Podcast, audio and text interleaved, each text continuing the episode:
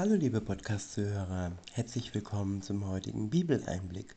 Schön, dass du wieder dabei bist. Gestern gab es eine kleine Pause, aber heute geht's weiter. Ich habe einen Psalm für euch. Es ist der Psalm 31 und ich verwende wieder mal die Übersetzung Neues Leben.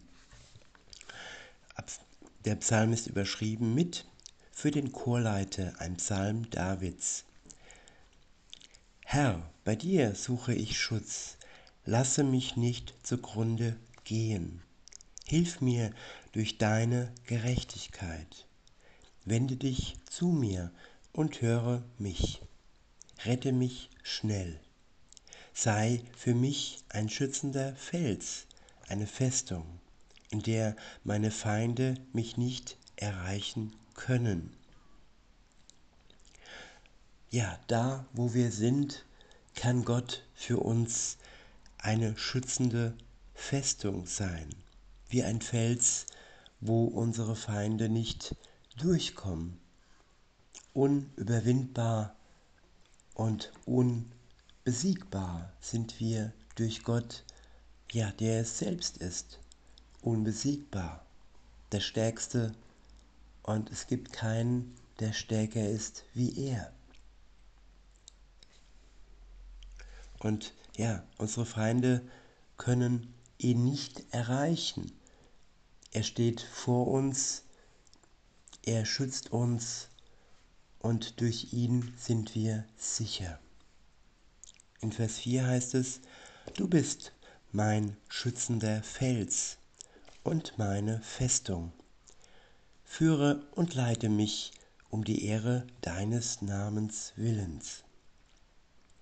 Ziehe mich aus der Falle heraus, die meine Feinde mir gestellt haben, denn bei dir allein finde ich Schutz. Ja, wir tappen schnell mal in die Falle, die uns in der Welt gestellt wird. Aber er kann uns da herausziehen und wieder zurück in seine Gegenwart, in seinen Schutz.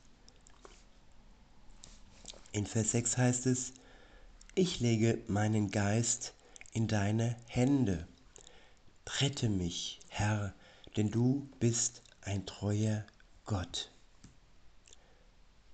Ja, in jedem Christenleben steht am Anfang die Rettung Gottes, die grundsätzliche Rettung von unserer Schuld. Denn ohne Gottes Rettung sind wir hoffnungslos verloren.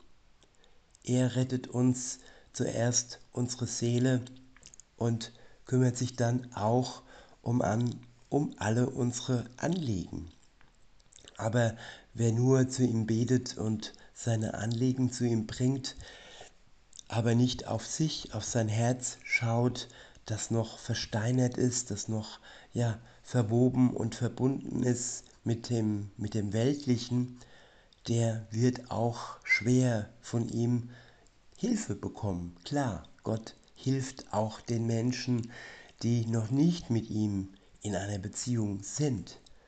Aber wer will denn schon mit Gott etwas zu tun haben, ohne eine Beziehung mit ihm? Wer selbst schon mal gespürt hat, wie eng diese Beziehung ist und wie liebevoll Gott uns gegenüber ist, der möchte solch eine Beziehung nicht mehr missen. Das ist an der ersten Stelle. In Vers 7 heißt es, ich verachte die, die nutzlose Götzen anbeten. Doch ich vertraue auf den Herrn. Ja, nutzlose Götzen. Das können materielle Dinge sein wie Autos, ein Schiff, ein Boot, ein Haus oder auch ja, Menschen, die uns nicht nützen, Menschen, die uns nur ja in den Sumpf der Sünde hineinziehen. Doch wer auf den Herrn vertraut, der wird nicht enttäuscht werden, weder von den Menschen, aber auch nicht von irgendwelchen materiellen Dingen, die nur irgendwann anfangen zu rosten oder kaputt gehen. In Vers 8 heißt es, ich freue mich über deine Gnade, denn du hast mein Elend gesehen und meine Angst ist dir nicht gleichgültig.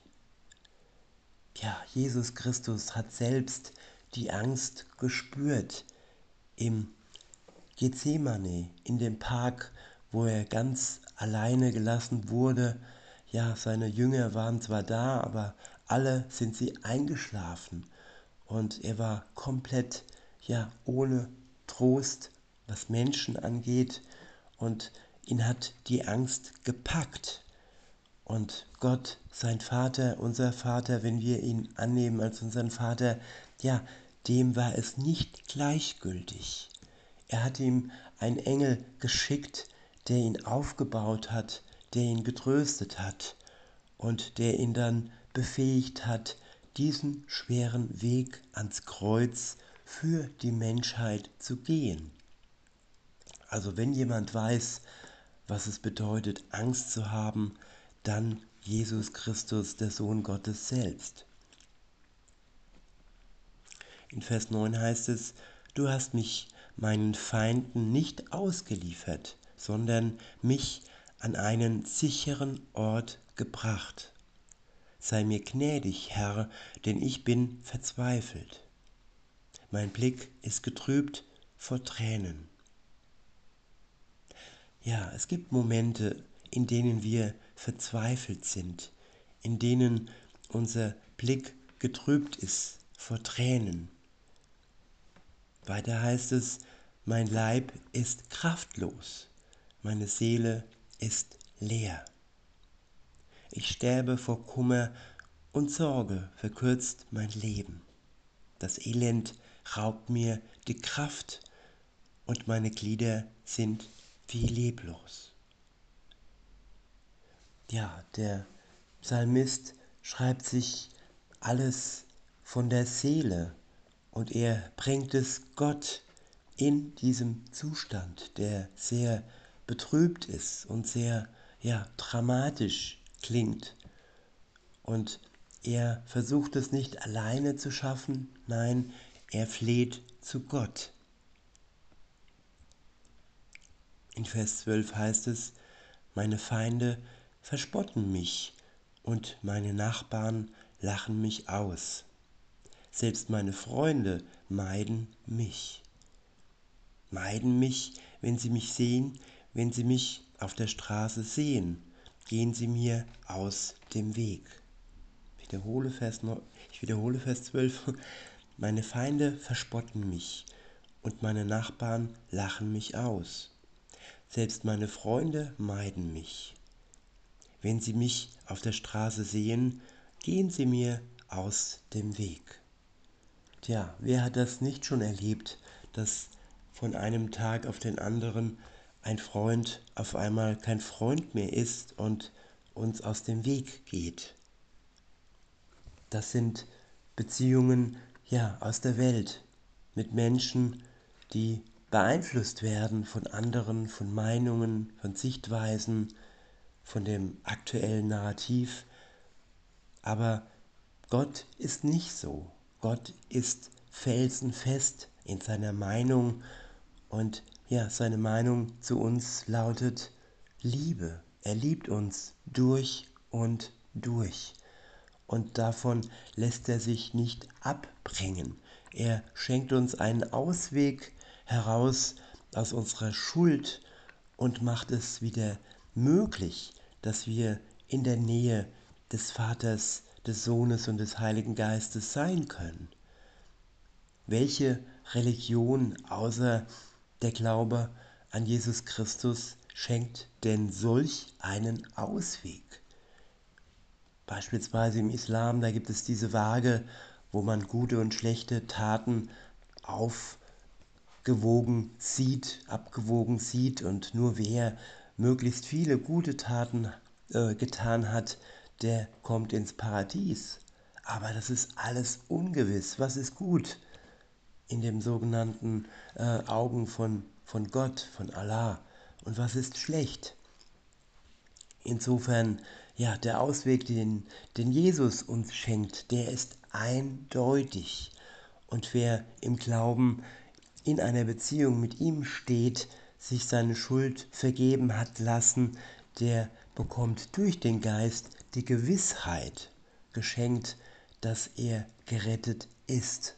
Und diese Gewissheit bekommt man in keiner anderen Religion. In Vers 13 heißt es, Vergessen hat man mich, als ob ich bereits tot wäre. Ich komme mir vor wie ein zerbrochenes Gefäß. Ich habe viele Gerüchte über mich gehört und bin von allen Seiten bedroht. Meine Feinde verschwören sich gegen mich und wollen mir mein Leben nehmen. Welch eine schreckliche Situation. Ich denke, man kann es sich nicht schlechter und schlimmer ausmalen wie der Psalmist hier von seinen Freunden, Nachbarn und allen Menschen, die ihm mal gut gesinnt waren, auf einmal verlassen wurde. Er steht ganz alleine da und das schlägt sich auch auf sein Gemüt, auf seinen Körper und er fühlt sich wie ein zerbrochenes Gefäß. Ja, das Herz ist gebrochen. Aber was hat er sich bewahrt? Das wird im Vers 15 geschrieben. Dort heißt es, Doch ich vertraue auf dich, Herr, und sage, du bist mein Gott. Meine Zukunft liegt in deinen Händen. Rette mich vor meinen Feinden, die mich verfolgen. Ich wiederhole, doch ich vertraue auf dich, Herr, und sage, du bist mein Gott. Meine Zukunft liegt in deinen Händen. Rette mich vor meinen Feinden, die mich verfolgen.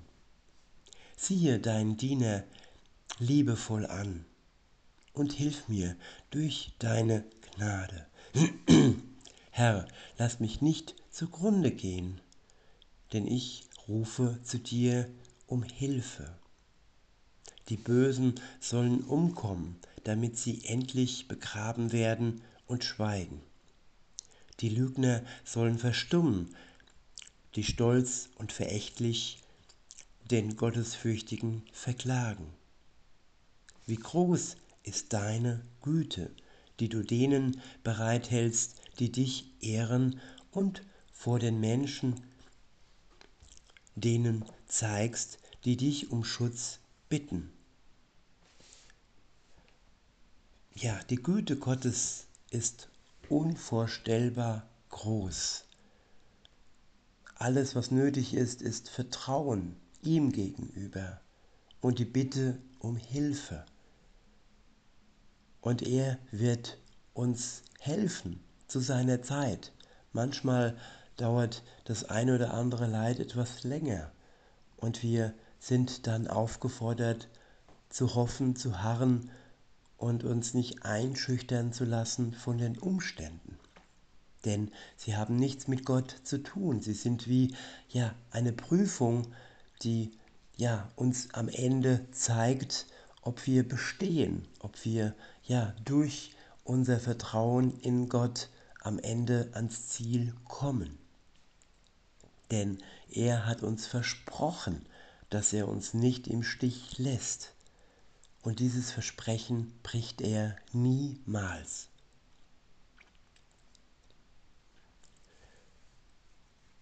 In Vers 21 heißt es, du birgst sie im Schatten deiner Gegenwart, sicher vor denen, die sich gegen sie verschwören. Du schenkst ihnen Zuflucht bei dir vor denen, die sie anklagen. Ja, der Teufel wird auch Ankläger genannt. Und ja, ein Ankläger ist jemand, der versucht, Macht über uns zu bekommen, der uns ja schlecht redet. Und was braucht man in solch einer Situation? Ein Verteidiger, der stärker ist als der Ankläger. Und der Verteidiger ist für uns Jesus Christus. Er schenkt uns den Freispruch. Er zeigt uns den Weg auf und zerreißt die Anklageschrift vor den Augen des Anklägers. So ist unser Gott. In Vers 22 heißt es, Lobt den Herrn, denn er hat mir seine Gnade bewiesen. Als meine Stadt angegriffen wurde, hat er mich sicher bewahrt. Von Furcht überwältigt dachte ich, ich bin vom Herrn verstoßen. Doch du hast mich gehört, als ich um Hilfe schrie. Liebt den Herrn, die ihr zu ihm gehört. Der Herr beschützt die, die ihm treu sind, aber die Stolzen bestraft er. Gott belohnt unsere Treue. Spätestens am Ende der Zeit, wenn Jesus wiederkommt, werden wir die, die Belohnung erhalten. Oftmals auch schon im Leben selbst, wenn wir ja eine Prüfung bestehen und das Leid überwunden wurde, aber auf jeden Fall am Ende der Zeit.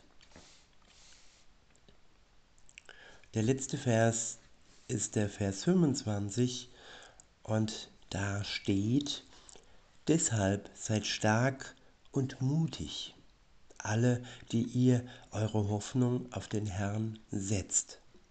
Ich wiederhole, deshalb seid stark und mutig, alle, die ihr eure Hoffnung auf den Herrn setzt.